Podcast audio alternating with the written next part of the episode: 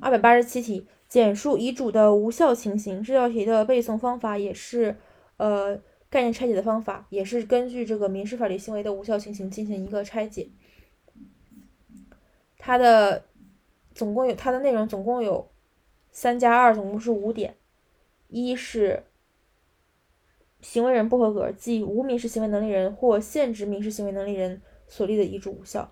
二是意思表示不合格，即遗嘱必须表示意思遗嘱人的真实意思，受欺诈胁迫所立的遗嘱无效。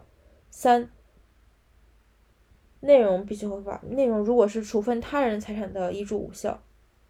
四五和都是形式违形式的不合法，额外加的两点都是形式上，第一点是伪造的遗嘱无效，第二点是遗嘱被篡改的，篡改的内容无效。